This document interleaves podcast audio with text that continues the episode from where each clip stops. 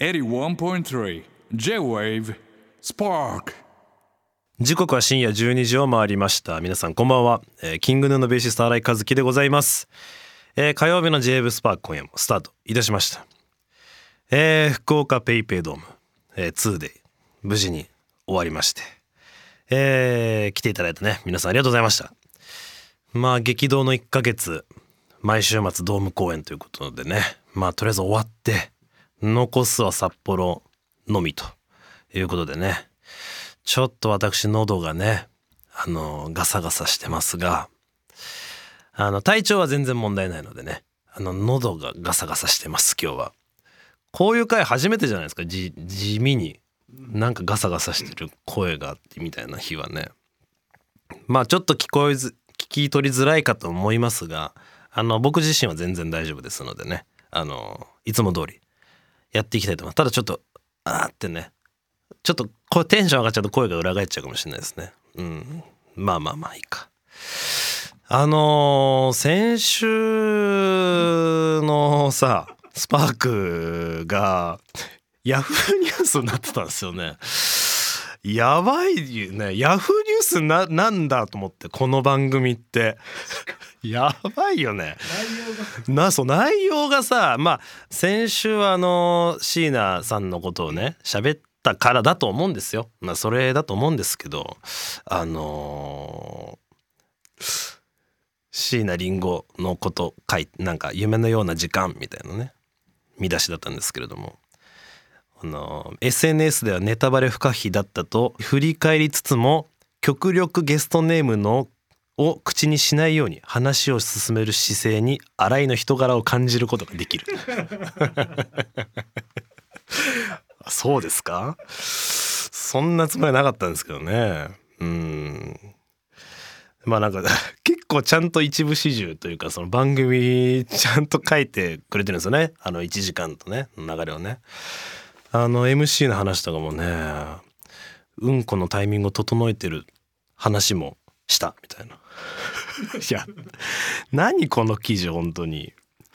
いやーやばいよね。そう。さらに番組公式インスタグラムでは番組後期として動画を公開。奥さんといる時おならはどうしていますか？という質問に対してベランダでする？と答えた新井ある時ベランダで したおならのプーという音が奥さんに聞こえたそうでその後しばらくベランダのプーと呼ばれていました。かっこわらと面白いエピソードを明かした。やべえ。この記事やばいでしょ。いや放送後期見てるってことは絶対ファンだよね。ファンかめちゃくちゃ暇だったんだろうね。このもう仕事もなんか記事適当に書かなきゃいけないけどノルマ的に？ちょっとわかんないですけどこの記者の方？まあなんか聞くかみたいな。まあこれ記事すっかみたいな。よっぽど暇かよっぽどファンかのどっちかですよ。いや下手なこと言えないよマジでこのラジオでというね。あとヤフーニュースってさそれをこの記事いかがでしたかみたいな。この何？あんだよね評価がね新しい視点62分かりやすい103学びがある。29っていう。学びがあるってな学びなんて何もないでしょこの記事に。な何をこの関係者全員読んでる人も全員。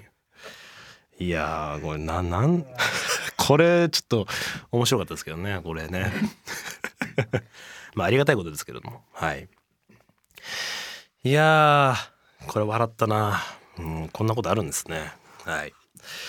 えー今夜の SPARK TUESDAY は私新井和樹の選曲をお届けしながら新企画も開催していきたいと思います。それでは始めていきましょう。新井和樹がナビゲートする SPARK TUESDAY 最後までお付き合いよろしくお願いいたします。六本木ヒルズ33階の J 部からお届けしております。新井和樹がナビゲート。 J-WAVE SPARK TUESDAYはい、えー、一通読みましょうか、えーラジオネーム甘夏。えー新井先生こんばんは。福岡ペイペイドームでのライブお疲れ様でございました、私は今回初めてのキングヌーのライブで母と参戦しました。ありがとうございます。えー普段男性アイドルのライブに参戦することが多いため、えーキングヌーはファン層も変わり、私と母の両隣は20代男性たちでやや緊張気味でしたが、開演すると目の前の音楽に夢中になり、がむしゃらに手を振りましたと、帰り道はまた絶対に来ようねと約束しました。おえー新井先生の福岡での思い出や、えー食べられたものなどを教えていただけると嬉しいです、えーあと井口さんは普段からサイコパス感あふれていますかというお便りですけれどもそうですね。あの福岡 2day はすごい良かったんですけれどもライブ自体はね。特に2日目のライブの日だよね多分これね。そのこと2日目のお話だよねきっとね。あの2日目は MC 悟がこう、まあ、見つけちゃった感じというかね。あの、まあ、サイコパス MC してたんですけれども。結構面白かったですけどねあの感じね。なんかね経緯を言うとまあまず初日の MC で福岡の長浜ラーメンをクソディスりまくって滑ったんです。あのもうシンプルに言うと。滑ったの。あんな滑ることあるんだみたいな。あの言うてもワンマンライブじゃないですか。で4万人でしょ福岡。4万人いてくれてもうまあ簡単に言うと俺らのこと好きな人しかいないじゃないですか。ワンマンライブってね。でも長浜ラーメンのことをすんごいディスってたの。その場でね。だからなんか長浜長浜ラーメンほんとまずいねみたいな。悟あれ本当まず美味しくないよねみたいな。でまあなんか朝方に食べるとなんか美味しいって言うからなんか飲んで朝方食べたんだけどやっぱりまずいねみたいな。まずいってことでいいですかみたいな。言ったら全然拍手が来ないっていう そりゃそうだろうっていうちょっとねあれちょっとあれああれの方が俺的にはサイコパスだったんだけど あの MC を福岡初日でしちゃうその福岡の現地の皆さんの前でその MC をするっていう方が俺的にはサイコパスなんだけどもまあそんな感じで滑り倒してですねまあ本人反省反省っていうか、まあ、してたんですね。で2日目はまああのちょっと変に食べ物とか触れずに盛り上げていくわみたいな。で最初言ってたの。あの楽屋だよね。でまあ行っててでだから普通にね最初は、まあ、キングのライブ初めての人もいると思うけどみたいな。あのまあ歌ってほしいけど、まあ、好きな時に歌ってよみたいな自由に楽しんでってみたいなみたいな感じで最初始まって MC が。イエーイみたいな感じで。でなんかごちゃごちゃ喋っててそっからふといや本当にねいやもう声出してほしいからねみたいな。本当2回言わせないでねってボソって言ったの。でそこに俺と大輝が反応したの。2回言わせないでねみたいな。なんかあんま MC で聞かねえフレーズだなみたいな。声出せって2回言わせないでねって。何そのフレーズ？何そのフレーズってなって。で大輝もなんかもうそこまでピアノ弾いてたんだけどなんかそこに引っかかってピアノ弾くのやめちゃって やばいねそれみたいな。で悟がそれを拾っていって最終的にアンコールの時はなんか「危なかったね」みたいな「もう少しで福岡住めなくなるとこだったね」みたいな。もう意味わかんないわけ。何に対してのどれなのかも全くわかんないし。ただ怖さもわかるみたいな。怖さは伝わるみたいな。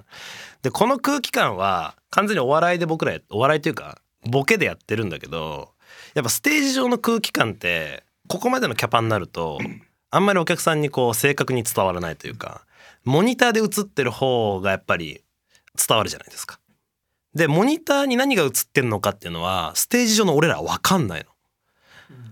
そう。だから悟がどの表情でどうそのモニターに映ってるかも俺は分かんないわけ。しかも俺悟より後ろにいるから。だからもうなんかオスリンが客席にいてくれたからもうなんか本当に信じちゃってる人いたよみたいな。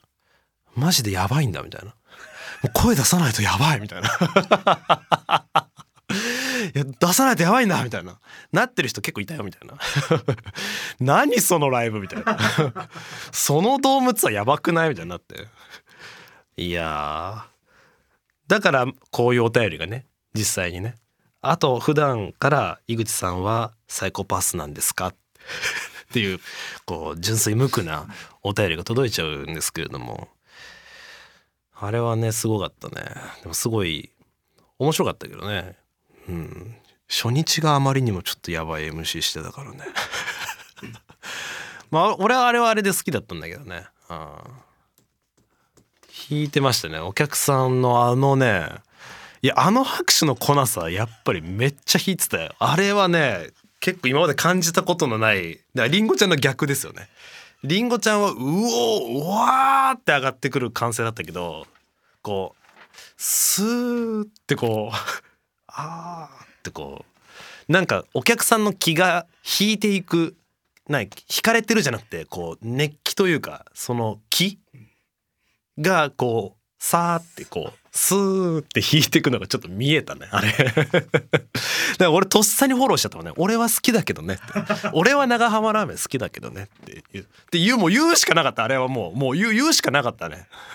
言うも俺もみたいな。その時のもうそうだよねみたいな。お客さんもううえーみたいになって。危ねえみたいな。感じでしたけれども。まあ俺が言いたいのはそこじゃないんですよ。まあ飯の話になったから言うけど。これ先週ねまあちょっと裏では言ってたんですけど。まあ俺が本当に疑問に思ってるのは長浜ラーメンではありません。あその話かって。山村さんなったと思うけど。俺が気になってるのはあんかけパスタと味噌カツなんです。長原長浜ラーメンでございません。終わったからいいじゃん。終わったからいいじゃん。いやまあせっかくね飯の話になってるから。あれを好きな人はいるのかっていうのは本当に聞きたい。で福岡長浜ラーメン。わかる。わかるのよ。だし福岡の方が好きっていうのもすっごいわかる。伝わってくる。だからあの反応だったし。それは正解だと思うし。いいことだと思うんですけど。名古屋の味噌カツ。あんかけパスタ。あれはどうなのっていう。実際。あれはどうなんだろうっていうね。味噌カツ。新井さんが実際食べてそう食べて食べ思ってた感想、そうですそうですそうです。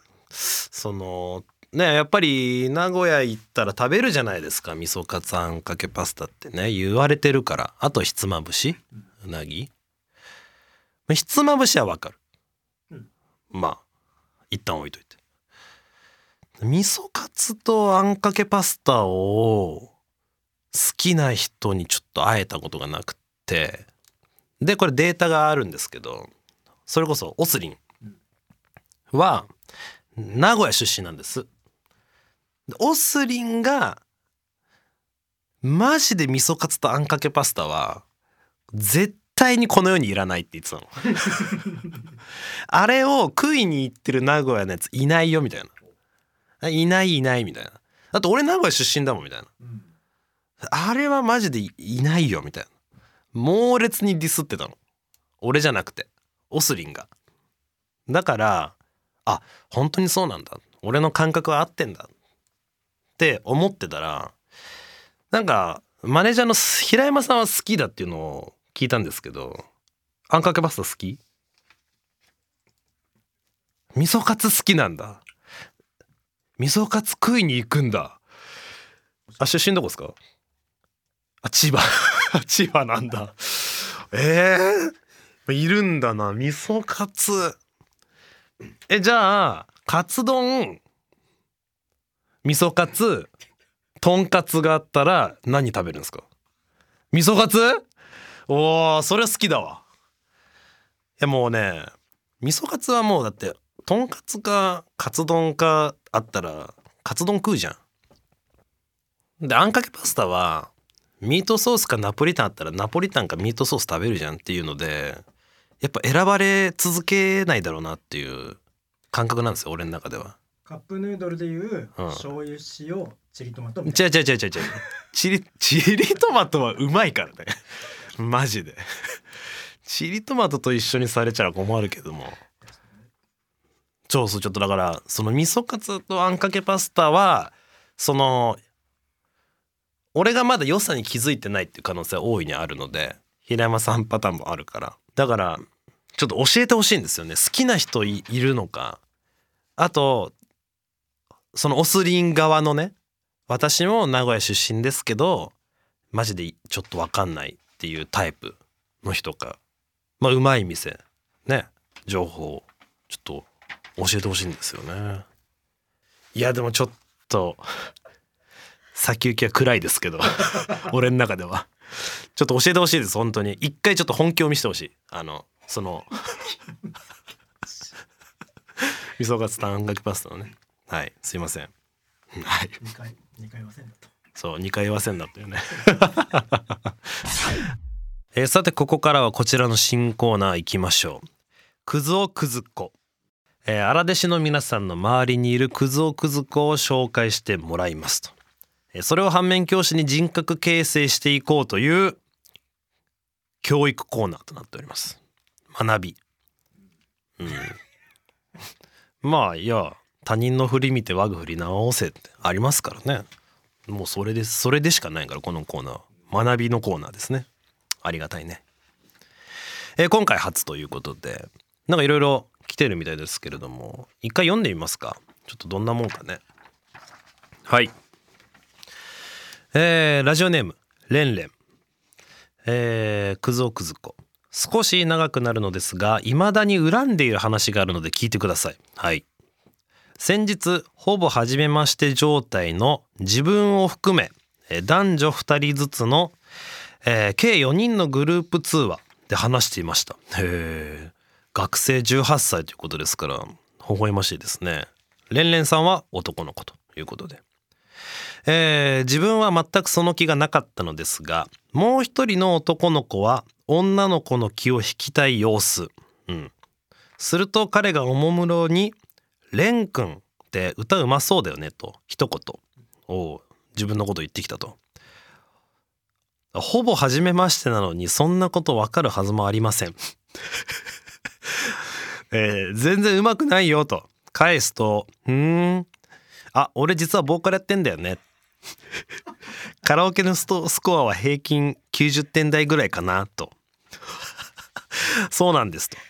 先生彼は自分が歌がうまいことを女の子たちに披露するためにその踏み台として私に話を振ったんですと。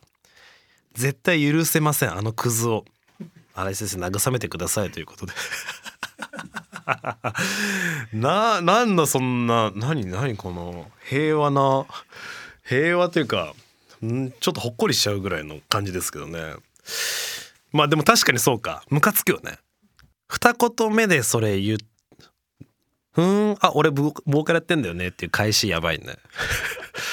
確かにそれちょっと 別にいらないよね。その前のくだりは「うまそうだよね」の振りがいらないよねってことだよね。それなくていいじゃんと。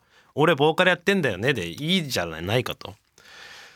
まあどっちかっていうと俺そのほぼ初めまして状態の4人でのグループ通話の成り立ちの方がちょっと気になるけどね。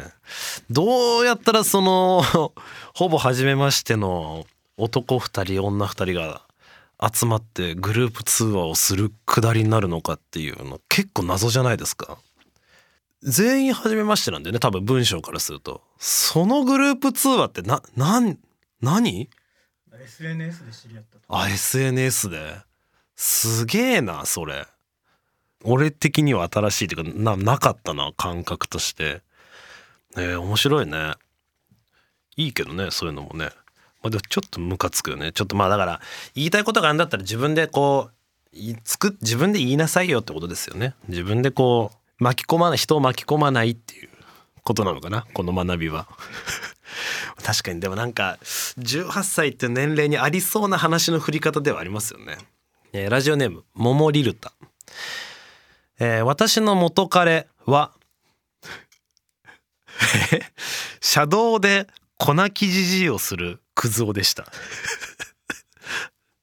ほう、えー私の別れたいという願いを聞き入れてくれなかったのでとりあえず帰ろうと彼に背を向けた時後ろから後ろからガバッと背中に飛びついてきた元彼、えー茂みで道に倒れた私の上に覆いかぶさりザ・タッチの幽体離脱のうつ伏せ版です。うん、それはちょっとあんまよくわかんないけど、まあ、うつ伏せ、うつ伏せ、そうだよね。要するに、かぶさった。うつ伏せにうつ伏せだよね。うん。別れるならこのままと脅迫してきました。おもれ。もうおもろいな、これ。えー えー別れ話のたびや 別れ話のたびに粉木じじいされていたので後半はもう受け身を取っていました、えーどうかこのクズ男の供養をお願いします。じゃあ毎毎回道端で別れ話になってんだねこれ。道端で別れ話になってもういいっていうところまでは固定なんだね。そのルートは固定なんだ。彼女桃リルタさんが彼氏に背を向けるところまでは毎回ルートとしては固定でっていうことだよね。そこまで固定じゃないと粉木じじいできないもんね。やば。見てえその現場。その現場超見てえな。めちゃくちゃ面白いじゃん。やばいね。ちょっとこの笑いでね俺の笑いで供養ということにさせてください。いやこれは鉄板ですよ。もう一生絶対人に話せるからこれ。これはもうね鉄板のエピソードトークを手に入れたというね。もうそれでしかないよね。最高だもんこれ。めちゃくちゃ面白いもんな。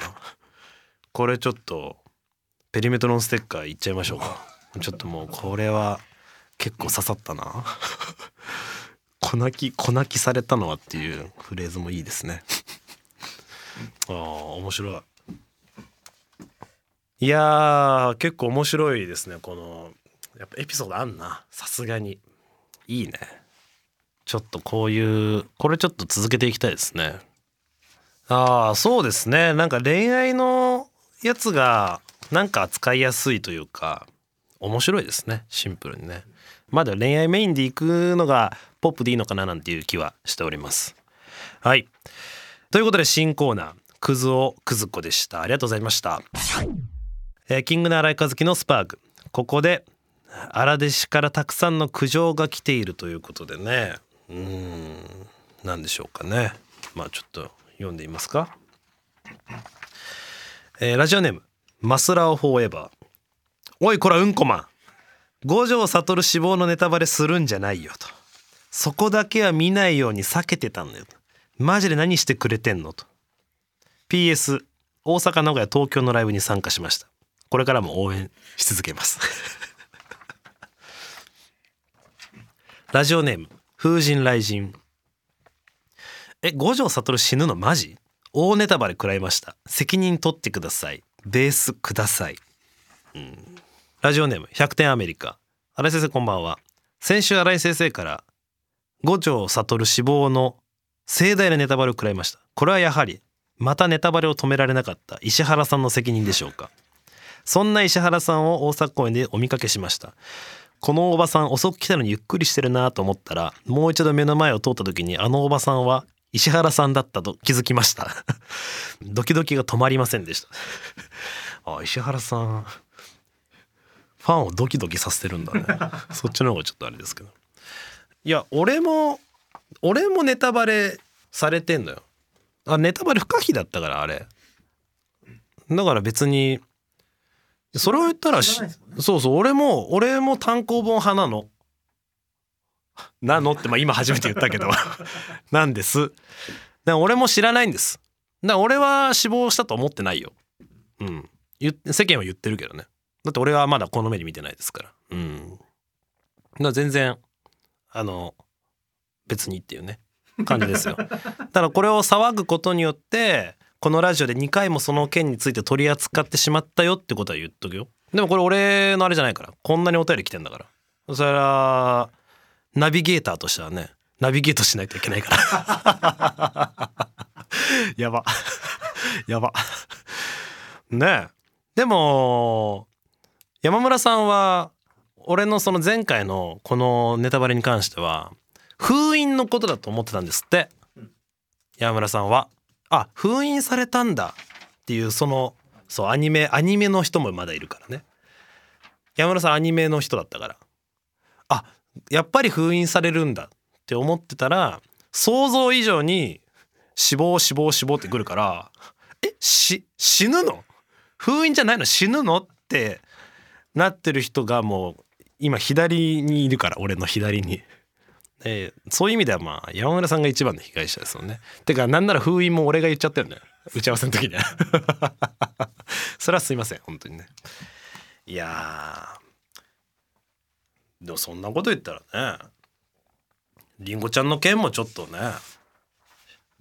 ちょっとあれ2日目の人ねバレちゃった人もいるわけですからそれそれと同じことだよ。それとだって俺らは俺は言ってないから。もちろんりんごちゃん来たよって初日終わりには言ってないですよ。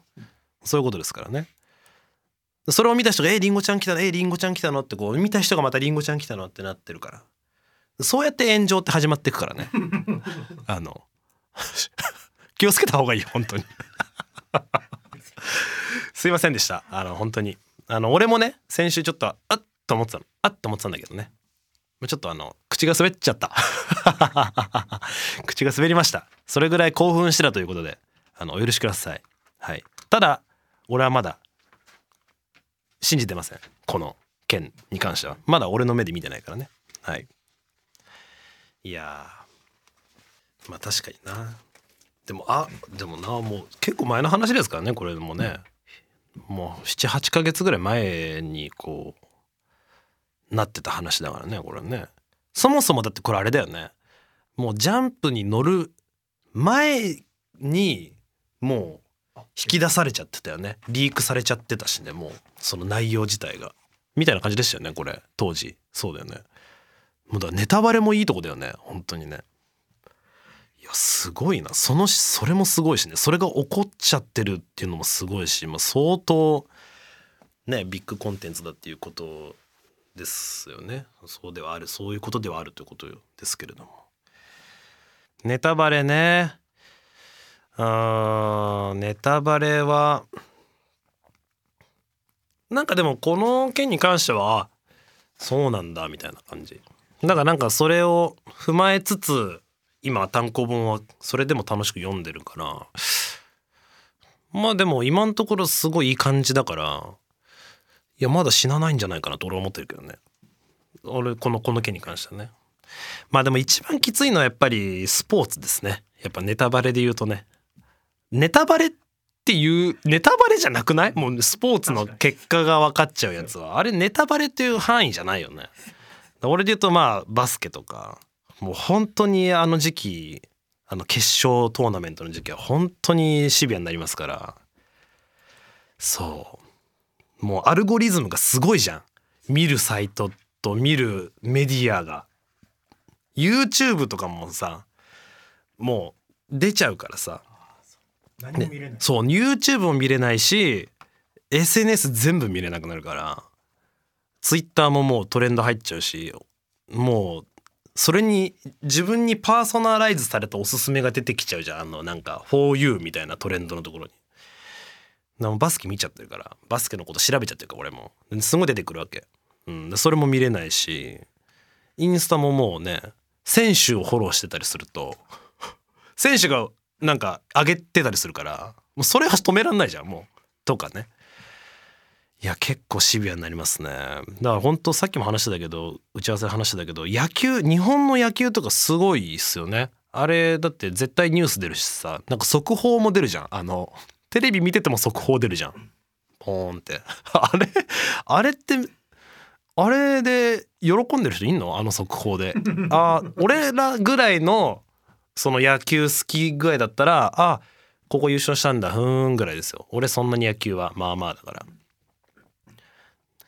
でもどうしてもこっちの番組を家族の都合で見なきゃいけなくて野球は録画して後で見るっていうねパパもいるでしょ？え？うんあもう一球速報っていうのがあるんだ。野球は。あじゃあもう一球速報ってどういうインターフェースなんですか？打った。打ったっていう文字上で出てくるんですか？あじゃあ文字で打った。あ打ったな今打ったな。あ今一塁二塁か。あーってやりながら奥さんと一緒にこうバラエティを見つつ。だからこうえー、松尾さんはそうしてんだ。